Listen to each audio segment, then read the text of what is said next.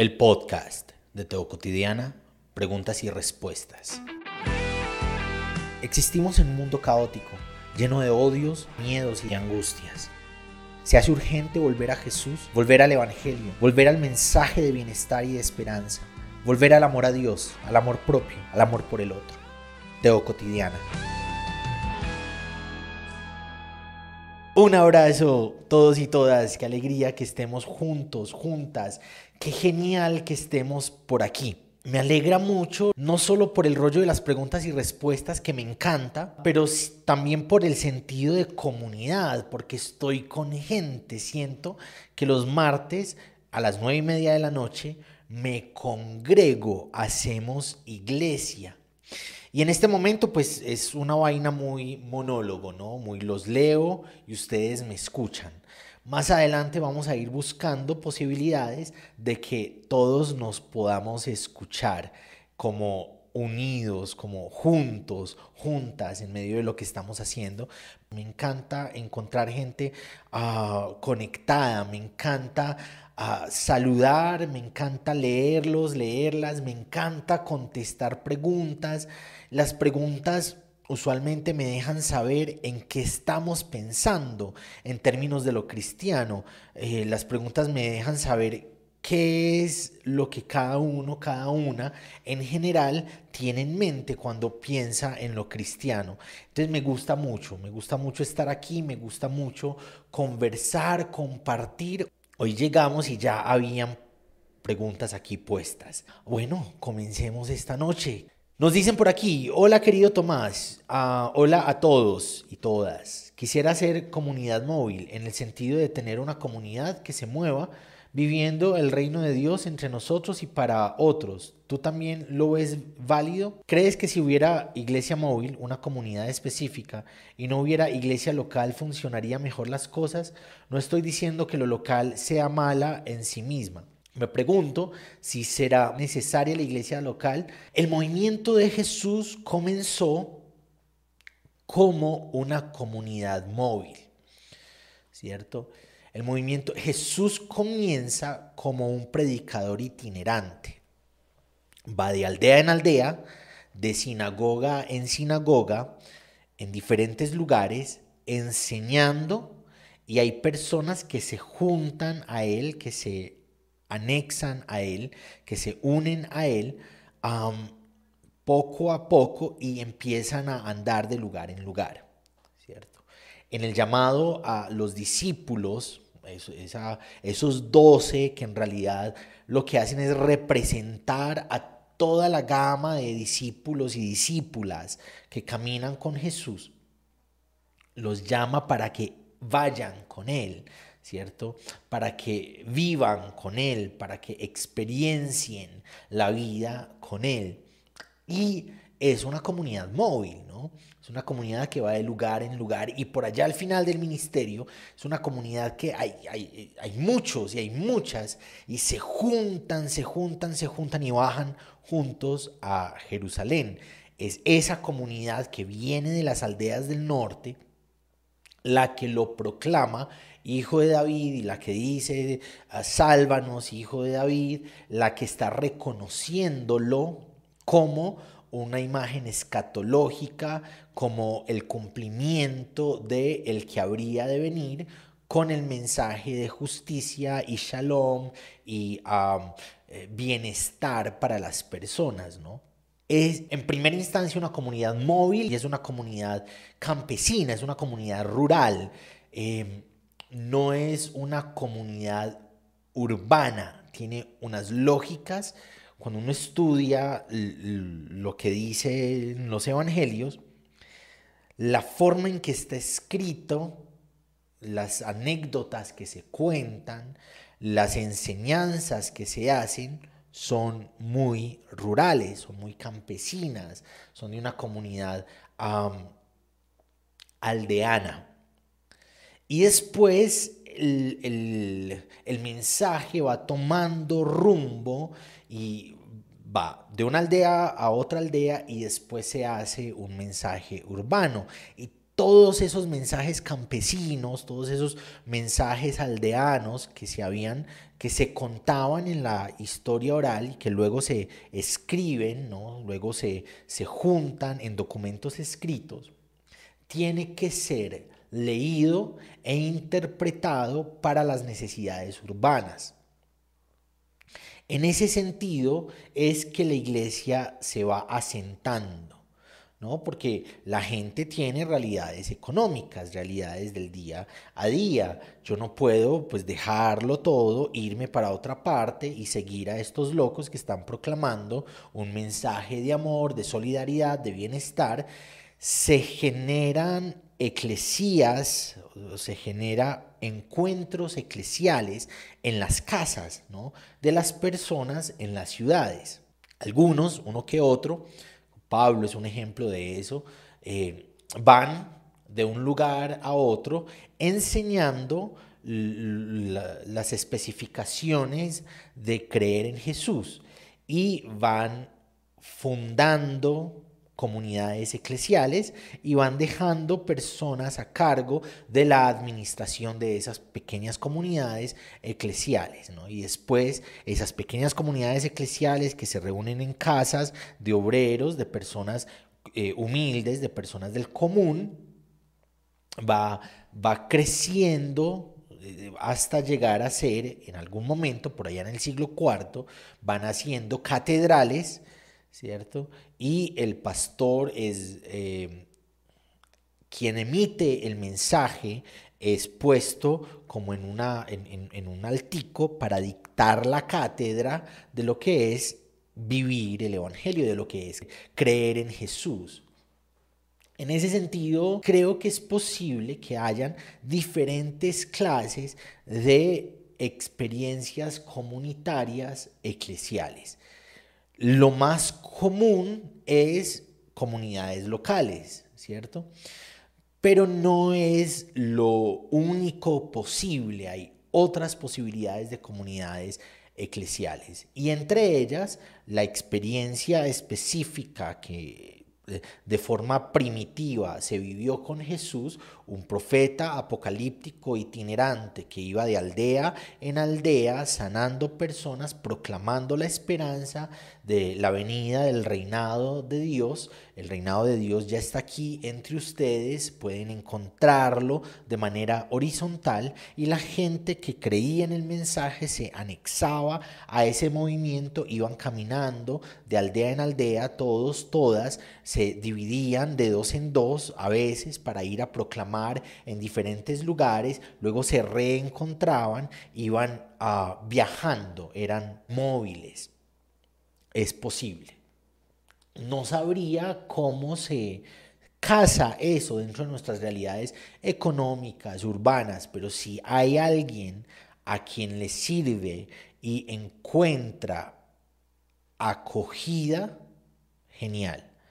Creo que es completamente válido. Tengo una pregunta demasiado primitiva. Creo que esas preguntas primitivas nos aportan gigante. Es que usualmente nos metemos por allá en rollos demasiado complicados racionalmente y el Dios en el que creemos a partir del Evangelio es el Dios de un campesino judío del primer siglo. Es un Dios de una idea, no sé si primitiva sea la palabra, pero sí una idea mucho más básica que nuestros marcos racionales eh, en los que intentamos explicar y ubicar lo divino. Pero sigamos. Esta semana se me ocurrió que la traería a colación en este canal. A Mateo 18:20, porque donde dos o tres se reúnen en mi nombre, allí estoy yo en medio de ellos. Puedo inferir que Dios prefiere la oración en comunidad que mi intimidad, yo solo con Él, yo. El Evangelio ocurre en una dinámica constante entre el yo y el nosotros. El yo como ser individual, como ser independiente, no sé si independiente, pero sí como individual, como ser específico más bien, y el nosotros como seres comunitarios, como seres colectivos, como seres ah, plurales. ¿Dónde comienza lo uno y dónde termina lo otro? No sé. Pero digamos que es una dinámica que está en constante movimiento entre el nosotros y el yo. Porque el mensaje del Evangelio debe llegar profundamente a lo que somos como personas en nuestra vida cotidiana y transformarnos de una manera tal que lo que se siembra adentro, lo que se tatúa adentro, lo que se escribe adentro, los profetas lo propusieron de una forma muy interesante. Yo escribiré mi ley en sus corazones. Lo que hay adentro tiene que brotar a lo que somos de forma comunitaria en el afuera con el otro. Y lo que somos nuestra experiencia de lo divino en lo social, en el encuentro con el otro, en lo comunitario, debe movernos adentro a generar una vez más movimiento, dinámica del Evangelio, ¿cierto? Y esa dinámica que ocurre adentro a partir del encuentro comunitario debe verse reflejado una vez más en lo que somos con el otro, en lo colectivo. Y ese movimiento es una y otra vez constante, ¿cierto? Es un proceso y es un proceso que se vive constantemente de adentro hacia afuera y de afuera hacia adentro. Hay un movimiento constante del Evangelio, ¿no? La buena noticia. Hemos enfatizado desde los... Em, desde los reformadores del siglo XVI, hemos enfatizado una suerte de salvación personal y de eso se habla mucho en el evangelicalismo. Mi salvación es personal, nadie va a cuidar mi salvación más que yo. Yo tengo que hacerme cargo de la salvación que Dios me da. ¿no?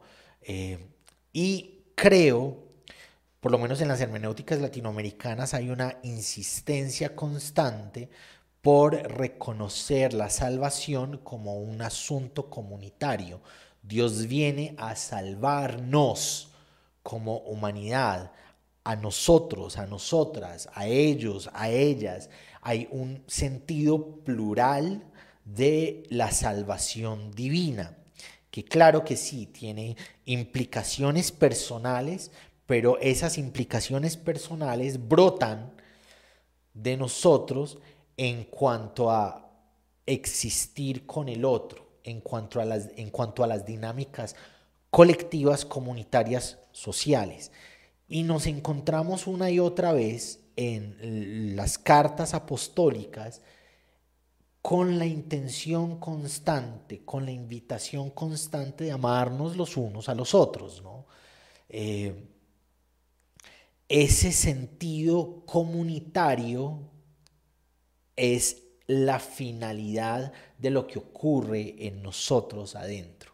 Entonces, creo que debe haber intimidad, creo que eh, la intimidad a la que se nos invita, enséñanos a orar, Padre nuestro que estás en los cielos, se nos invita a tener intimidad con un Dios cercano y familiar, aunque sea glorioso y eterno, se nos invita a que lo tengamos cerca como mi papá, sin dejar de entender que es nuestro papá o nuestra mamá o nuestro, eh, el, el concepto que cada uno y que cada una usa para enmarcar el amor de Dios de acuerdo a la experiencia individual que cada uno y cada una haya tenido, ¿no? Entonces es Padre nuestro, ese nuestro no quita el, la, lo personal yo con Dios, pero lo personal no puede quitar lo plural nosotros con Dios. No sé si me enredé mucho, pero por ahí es que reflexiono con una pregunta de estas. ¿Cómo ser un buen cristiano? Caminando con Jesús, viviendo el Evangelio, buscando intencionalmente cada día que el Evangelio sea parte importante de nuestra meditación, de nuestra reflexión y de nuestra práctica, sabiendo que mi proceso no es el estándar para el proceso de otros, no midiéndonos a partir del proceso de los demás para que ese proceso del otro sea mi estándar, sabiendo que cada uno y cada una tiene una experiencia particular y que esa experiencia particular nos lleva, va a desembocar o sí o sí en la propuesta, la, eh, el proyecto del reinado de Dios al que se nos invita en el Evangelio. Que en últimas es amarnos los unos a los otros. Ser buen cristiano es dejar que Jesús se imprima, dejar que sus enseñanzas se impriman en nosotros, en nuestras emociones, en nuestra, nuestro pensamiento, en nuestro comportamiento, y que esa impresión de Dios en nosotros a través de Jesús, caminando con Jesús, aprendiendo con Jesús, a que esa, esa impronta de Dios en nosotros transforme nuestra vida día a día, paso a paso, como un proceso constante y permanente, que seamos más a la forma del reinado de Dios, a la forma de las enseñanzas de Jesús, a la, a la forma de la esperanza del Evangelio y menos a la forma nuestra, a la forma de nuestra humanidad distante del amor al que nos invita Dios en Jesús. Saludos desde Chile, un abrazo Glenn David, un abrazo gigante, mucha alegría para vos. Nos dice Jero, puedes hablar de la kenosis Kenosis es el vaciamiento. La kenosis es el concepto del que habla Filipenses, si no estoy mal, cuando dice, no importando ser igual a Dios, se despojó, es como lo hemos traducido, de, sí mismo para ser semejante a los hombres. Ese despojarse, kenosis, es vaciamiento. Em, hay una discusión ahí, ¿no? Cuando decimos que Jesús es Dios, es una discusión por allá eh, gigante, una discusión racional, como si Jesús es Dios, entonces se vació de Dios, Él no dejó de ser Dios, Él era Dios en la humanidad. Yo creo que Jesús es Dios encarnado, que se, se que decide, que decide enmarcarse dentro de las lógicas del cuerpo, dentro de las lógicas de la humanidad, dentro de las lógicas del proceso, los procesos físicos, químicos, emocionales, sociales del ser humano. ¿No? En ese sentido, ah, es que Jesús era Dios y hubiera podido hacer clic y hubiera podido hacer que todo desaparezca y toda esta vaina no sé, decidió vaciarse para ser semejante a nosotros. Decidió no vivir bajo las lógicas de la eternidad, sino bajo las lógicas de la finitud humana. Decidió tener hambre, tener hambre a la forma en que los hombres tenemos hambre. La, la humanidad, no los hombres y las mujeres, la humanidad entera. Entonces Jesús es Dios que nace eh, en, un, proceso que es doloroso y que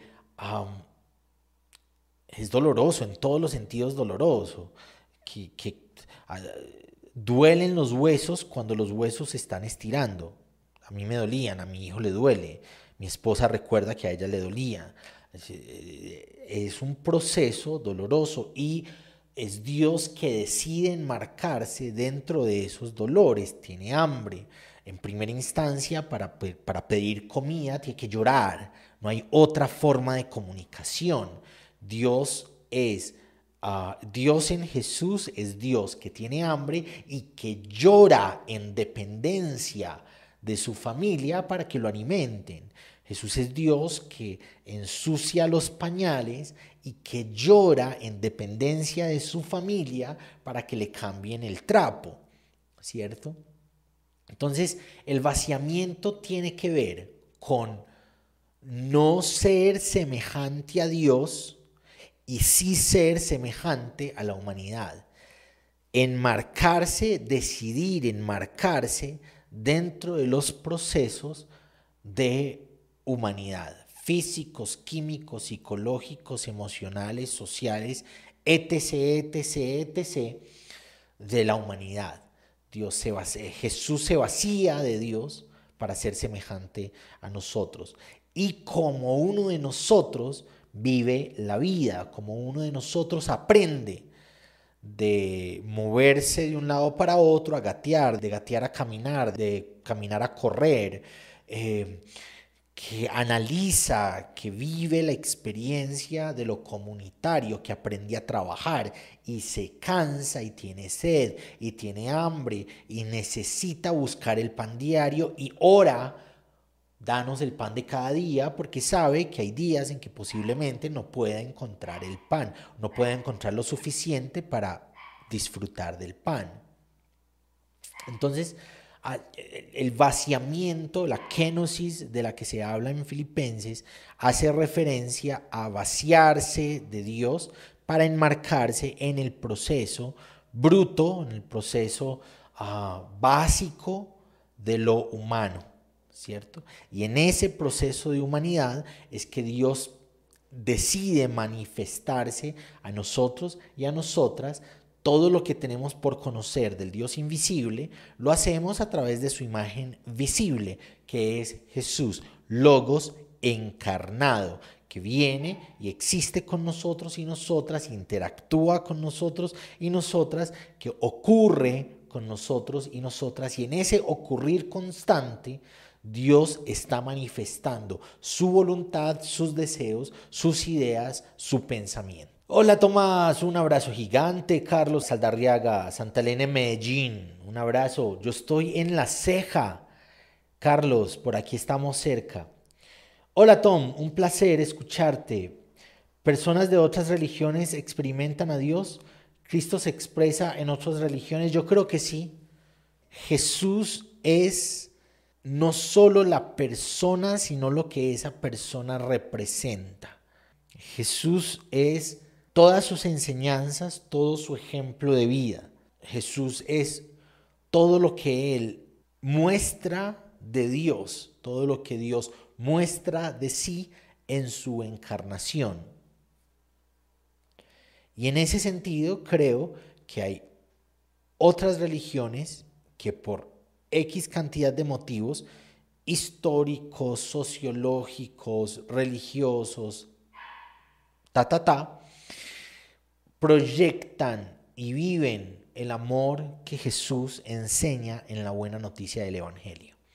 ¿Cierto? ¿Cómo estás? Dice la Biblia para pendejos. Un abrazo gigante. Mi pregunta es la siguiente.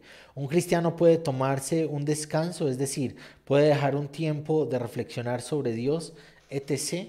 Lo pregunto ya que yo voy donde una psicóloga, me imagino, y últimamente estuve teniendo ataques de ansiedad por querer encontrar respuestas a cuestionamientos que tuve en mi fe y soy alguien que se pone muy ansioso.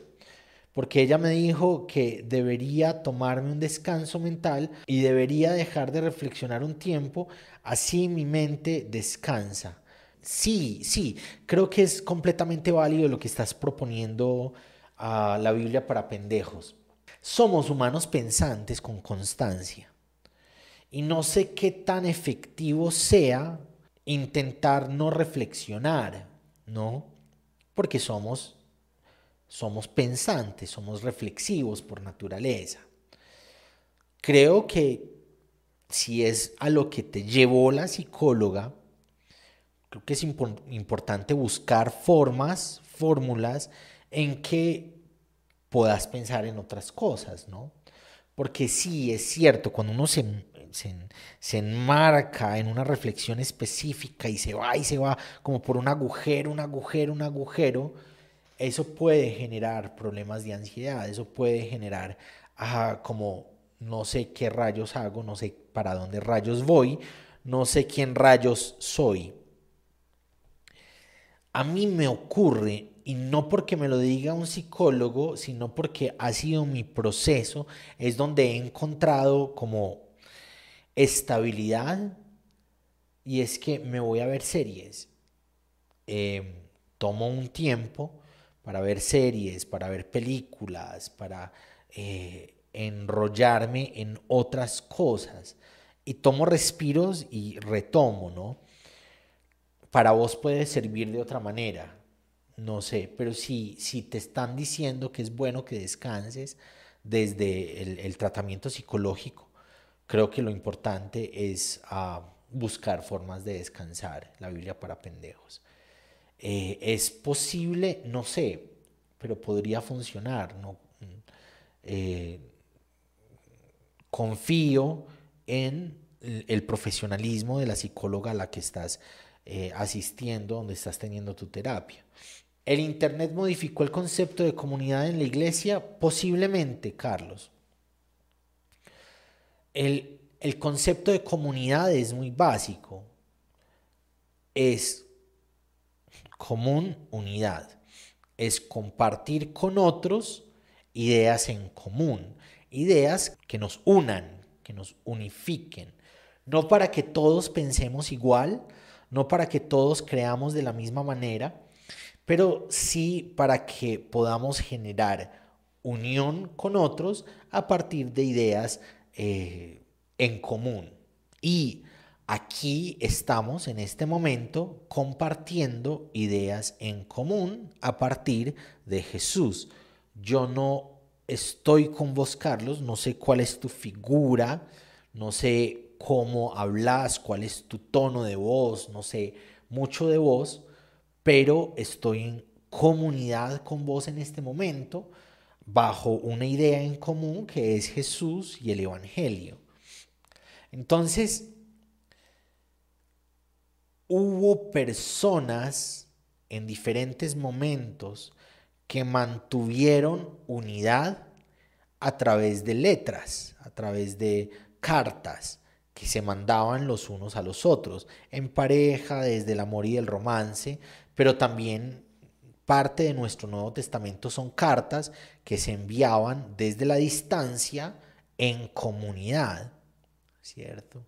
Entonces, el problema, creo, es enmarcar conceptos desde la experiencia nominal del concepto es posible ser comunidad desde la distancia, ¿sí? Eh, en otros momentos se ha dado bajo otras realidades, eh, no necesariamente la virtualidad digital, pero sí a través de cartas. Hubo matrimonios que se sostuvieron por años a través de cartas, ¿no?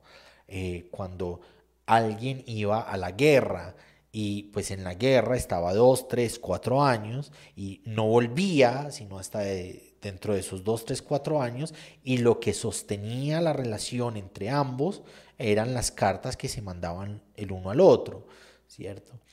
Es, es, es, eso es comunidad, estaban juntos tras una idea en común y esa idea en común la sostuvieron a través de correspondencia a distancia, correspondencia que se demoraba uno, dos, tres meses llegando, ¿cierto? Hoy tenemos la virtualidad, yo escribo en este momento, en tres segundos tengo un montón de likes, un montón de gente que, que leyó lo que se había escrito y en otros cinco o seis segundos ya hay algunas personas contestando algunas que quieren, aman lo que estoy diciendo, otras que odian lo que estoy diciendo. Entonces, es, eh, creo que el, concepto de comunidad sigue siendo el mismo desde la cercanía, desde la distancia con cartas, desde la era digital. ¿Cómo haces cuando no tenés ganas de hacer videos o nada? Ay, lo hago de todas maneras. Yo tengo una, un, yo tengo un, algo que podría ser contraproducente, podría ser no bueno. Y es que yo lo hago, yo voy, después de que comienzo no hay nada que pare lo que estoy haciendo. Yo sigo y sigo, a veces me vuelvo adicto, ¿no? Yo tengo una tendencia adictiva a lo que hago, en donde pongo mi foco. y ha sido bueno en el sentido de que yo he sido adicto a los libros, ¿no?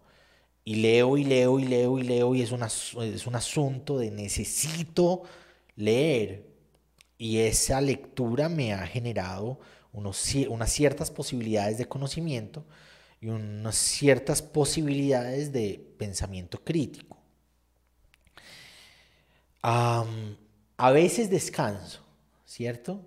A veces simplemente digo, no, estoy colapsado, no es un asunto de ganas, estoy full, full cansado porque tengo otro trabajo, soy editor de video para un creador de contenido digital sobre macroeconomía en Estados Unidos.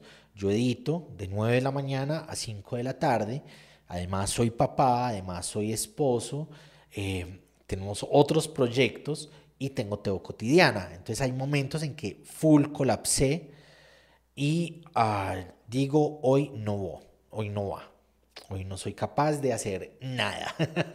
no soy capaz de sacar un preguntas y respuestas, no soy capaz de hacer lo más mínimo y ese día descanso. Pero si ese día descanso, al día siguiente me estoy levantando a hacer. Esto me pasó ayer, ¿cierto?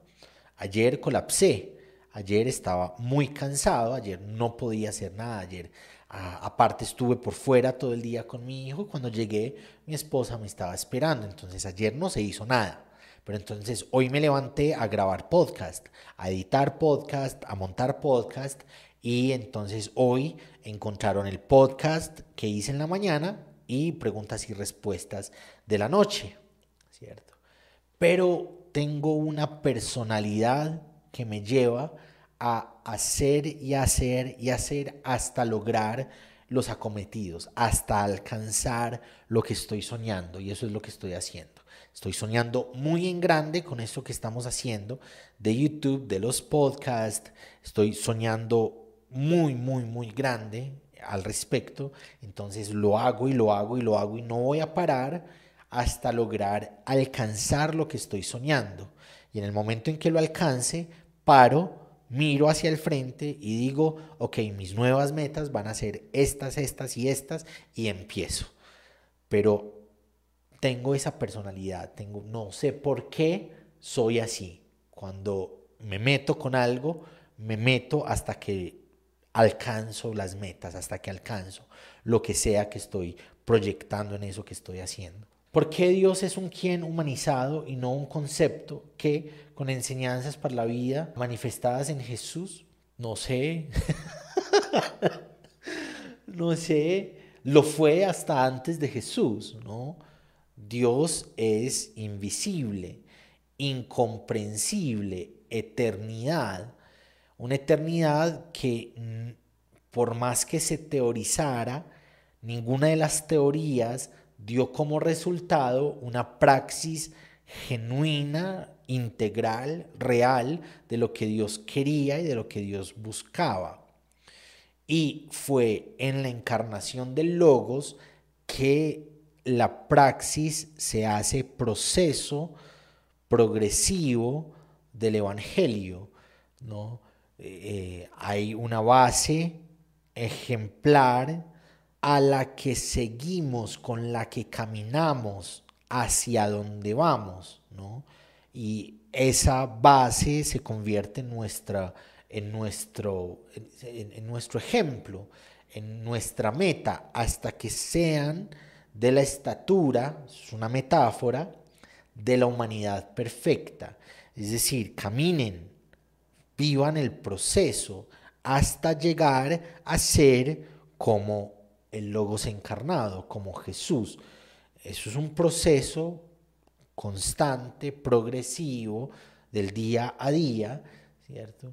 Pero pues antes de Jesús no estaba un quién, había un qué y en todos los intentos que hubo porque ese qué fuese enseñanzas manifiestas en la vida, no alcanzó, no dio. Entonces viene Jesús. Jesús con, como una proyección de la voluntad de Dios, también como el ejemplo a seguir, también como base para la transformación, también como la puerta para vivir el reinado de Dios. ¿no? Eh, Jesús es el reinado de Dios.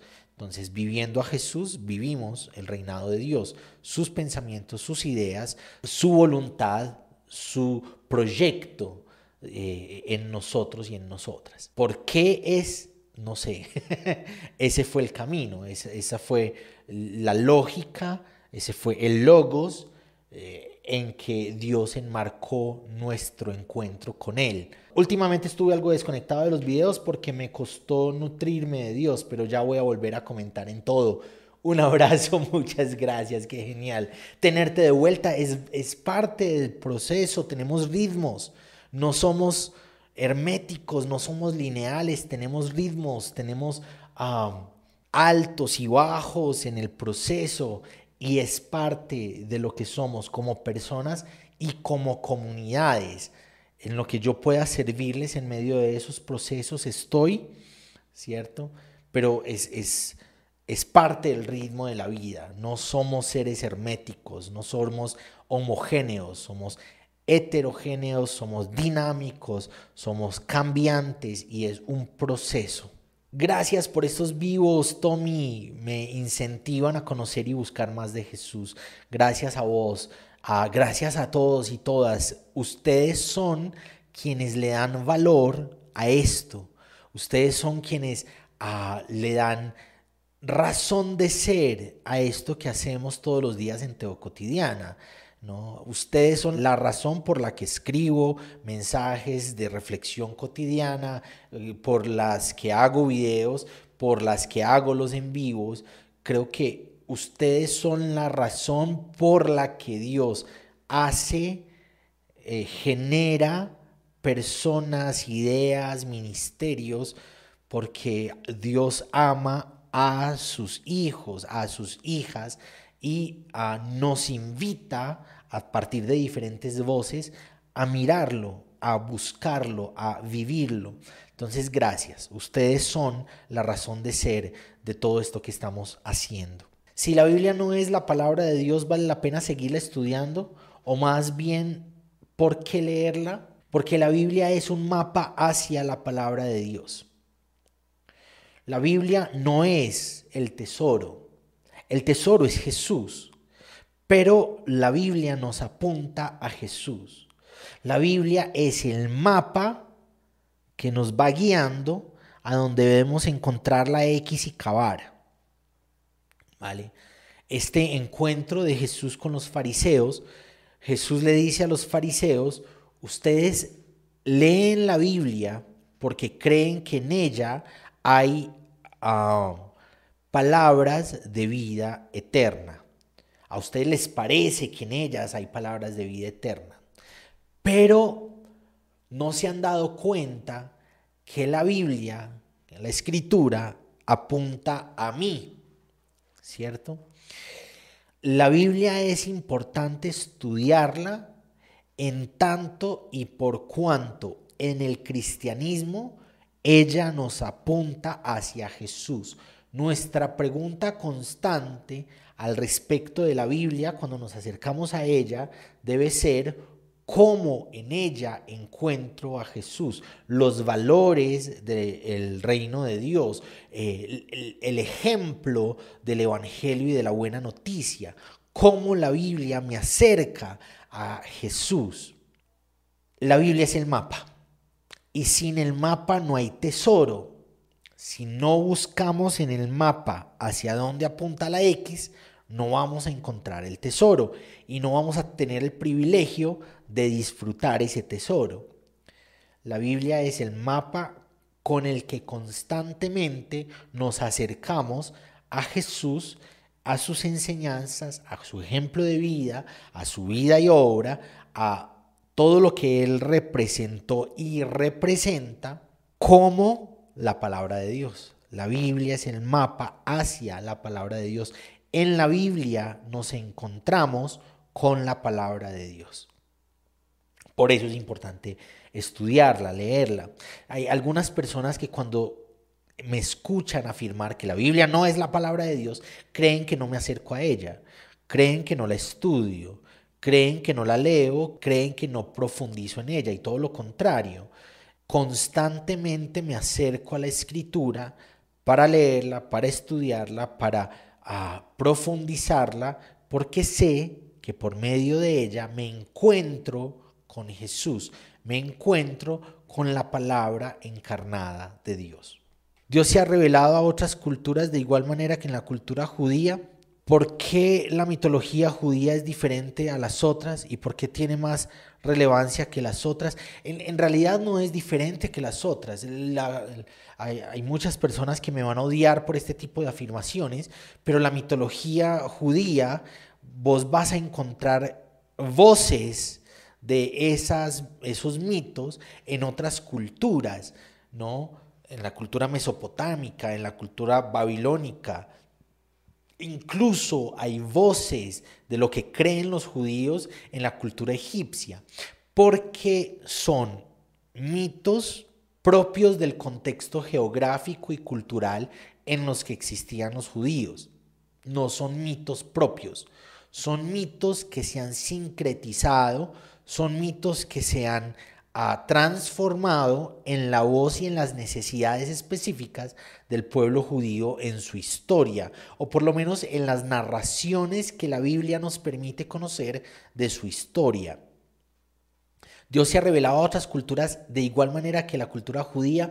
No creo que de igual manera.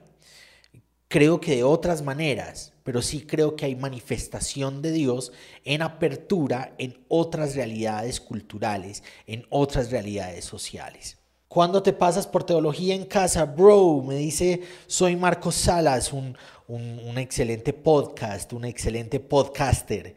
Eh, Marcos está haciendo cosas muy bacanas. Soy Marcos Salas, lo pueden buscar en Instagram. Hermano, estoy Estoy. Cuando quieras invitarme, estoy. Cuadramos tiempos y de una, me encantaría. Sería muy, muy, muy bacano.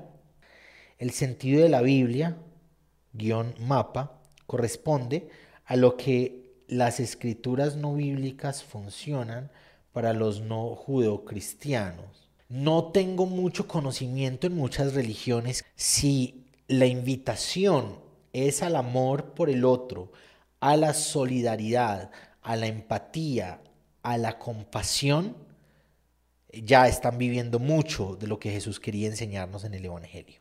Tengo el propósito de leer un poco más el Corán. Lo estuve leyendo hace muchos años. Quiero conocer un poquito más al respecto de los musulmanes. He venido escuchando algunos apologistas musulmanes y me parece bien interesante. ¿no? Eh, es muy charro porque ponen videos donde se acercan cristianos y les alegan y toda la vaina. Y en algunos casos el musulmán apologista sabe más que el cristiano que llega y se enloquece alegando. Y entonces me ha generado mucha curiosidad. Quiero leer el Corán, quiero acercarme a otras, a otras realidades culturales, religiosas. Por ahora no he tenido el privilegio de hacerlo tanto. Lo hice hace muchos años, no me acuerdo mucho de lo que, haya, lo que sea que haya estudiado, pero ah, tengo el propósito de empezar a hacerlo, ¿no? Porque me genera amplitud, ¿cierto? Me genera ah, un sentido más amplio de conocimiento, de experiencia. Eh, quiero, quiero conocer otras posibilidades. Eh, no para acceder a ellas, mi posibilidad es Jesús Jesús ha sido la posibilidad que por años vengo experienciando, pero sí para saber más sobre otras religiones y sobre otros textos sagrados. ¿Tiene futuro el cristianismo? Sí. No como lo conocemos. Eh, hacia allá apuntaba Shelby Spong, difunto teólogo anglicano eh, estadounidense, muy versátil, muy académico, muy reconocido por un montón de obras que tiene, un montón de herejías propuestas desde lo cristiano. Eh, alguien a quien admiro mucho, Shelby Spong decía, para que el cristianismo tenga futuro, tenga relevancia en el futuro, tiene que ah, alejarse del mito y acercarse a la razón. Eh, y explica en términos historiográficos hacia dónde va el cristianismo en Europa. No, ustedes saben que las, las tradiciones históricas cristianas en Europa han decaído. A veces tenemos estas capillas gigantes, hermosas, y hay reuniones de 10, 15 personas, 20 personas en sus cronogramas semanales, ¿no? Y son grandes porque pues un tiempo atrás esas capillas estaban llenas de personas, de cientos, de tal vez miles, y hoy son 10, 12. Sí creo que el cristianismo tiene futuro. No creo que el futuro del cristianismo sea estático, sea enmarcado a lo que entendemos y proponemos como cristianismo hoy.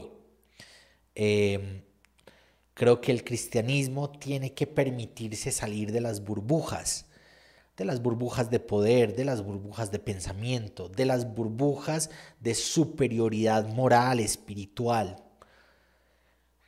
La vigencia de Jesús en términos históricos fue acercarse a la realidad de las personas, vivir la realidad de las personas y obedecer a esa realidad, ocurrir frente a esa realidad, no como un formato de promoción de su movimiento.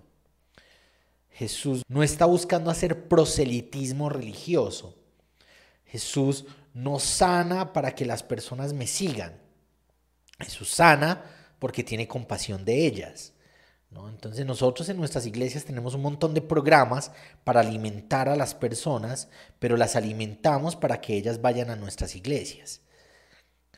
El seguir a Jesús fue una consecuencia de la obra de Jesús, pero la obra de Jesús no se hizo en torno a la idea de que ellos lo siguieran. Se hizo en torno a la idea de que él, ella tiene una necesidad y esa necesidad de él y de ella me duele. Entonces voy a actuar frente a esa necesidad que me duele, porque me duele ver a otra persona sufriendo de dolor, de enfermedad, de hambre, de señalamiento y juzgamiento, de rechazo social. Entonces Jesús actúa frente a esas realidades y como consecuencia la iglesia creció hasta que en algún momento fue reconocida por trastornar el mundo. el movimiento en primera instancia y después la iglesia. Entonces creo que la vigencia y el futuro del cristianismo es volver a lo esencial, vivir a las personas en sus realidades cotidianas, actuar de una forma compasiva, misericordiosa, reflejando el amor del Evangelio, no para acaparar a las personas y que esas personas vengan a mi iglesia, se unan a mi movimiento, vayan a mi estructura, sino porque efectivamente el amor del Evangelio se tatúa en mi vida y el dolor de la gente me duele, el hambre de la gente me, produce la necesidad de actuar frente a, esa realidad, eh, lo que la gente vive y es, necesita ser impactado, no para que vayan a mi iglesia, no para que se acerquen a mí, sino para que puedan encontrar la compasión y la misericordia de Dios actuando a través de lo que yo soy. Jesús les decía, vete, no les decía, vengan, y muchos de ellos simplemente iban con Él, hacia Él, para Él, ¿cierto? Entonces, la vigencia y el futuro del cristianismo es volver a la esencia del Evangelio, amarnos los unos a los otros, sentir, la compasión es visceral, uno siente la, palabra que traducimos como compasión es una sensación de adentro, de las vísceras, es, es sentir con las tripas. que la realidad humana nos duela adentro, nos genere algo adentro y por lo tanto actuemos frente a esa realidad, no como proselitismo religioso, sino como compasión humana. Entrañas, me gusta más tripas, tripas es la palabra que, que decían los abuelos. Para seguir a Jesús es necesario ser parte de una iglesia, sí y no. Sí es necesario juntarnos como congregación, pero no es necesario que la congregación donde nos juntemos esté enmarcada dentro de los límites institucionales que llamamos iglesia. Sí es importante a caminar con otros, pero caminar con otros, que es eclesía, no significa pertenecer a esta o a esta lógica institucional. El Evangelio es comunitario y la invitación es a vivir a Jesús de manera comunitaria, partiendo el pan, compartiendo el vino. ¿Cierto? Lo que pasa es que a lo que llamamos iglesia o a lo que los púlpitos llaman iglesia es a una institucionalidad específica, con unos cronogramas específicos, con... Uh, unos rituales específicos y si no se cumple ese cronograma y ese ritual, entonces no se es parte de una iglesia. Se puede ser iglesia saliendo con amigos a hablar con Jesús. Se puede ser iglesia reuniéndose en un bar, en un, en un café, tomando café y conversando con Jesús. La, el marco eclesial para la época en que eh, se, se escriben las, las cartas apostólicas, es casas, es grupos familiares, un grupito que se junta con otro grupito, comparten el pan, no de una forma ritual, no es una vaina de, he aquí la carne del Señor y no, es una vaina de, tenemos hambre, compartimos el pan y compartimos el vino. Y en medio de esa, ese compartir comunitario, recordamos anécdotas al respecto de Jesús, ¿cierto? En ese sentido, podemos ser y hacer iglesia fuera de los límites de la institucionalidad. Ahora sí, muchas gracias todos, todas, mucha alegría.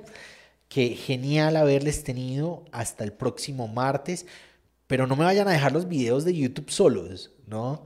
Eh, hasta el próximo martes el live, pero Toda la semana estamos generando contenido, toda la semana estamos proponiendo nuevas ideas, tanto en las plataformas de audio, Spotify, Apple Podcasts, por lo tanto eh, iTunes eh, y todas las demás plataformas, Google Podcasts, todas, todas, todas las plataformas. Si encuentran una plataforma donde no estemos, me avisan para que la pongamos. Pero entiendo que al momento estamos en todas las plataformas de podcast habidas y por haber. Entonces, nos vemos el próximo martes, nos escuchamos el próximo martes, el martes nos leemos el próximo martes, pero no me dejen sin conocer el contenido que durante toda la semana estamos generando en Teo Cotidiana. Muchas gracias. Si tienen alguna pregunta durante la semana, anótenla y vienen el próximo martes y la compartimos y, y la discutimos. Por encima de todo, lo más importante, caminar con Jesús, vivir a Jesús, día a día, experiencia a experiencia, paso a paso, y que el buen Dios nos cobije, que el buen Dios camine con nosotros mientras intentamos caminar con Él. Mucha alegría, feliz noche. Gracias por acompañarnos hoy en el podcast de Teo Cotidiana. Te espero para que reflexionemos juntos en el nuevo episodio.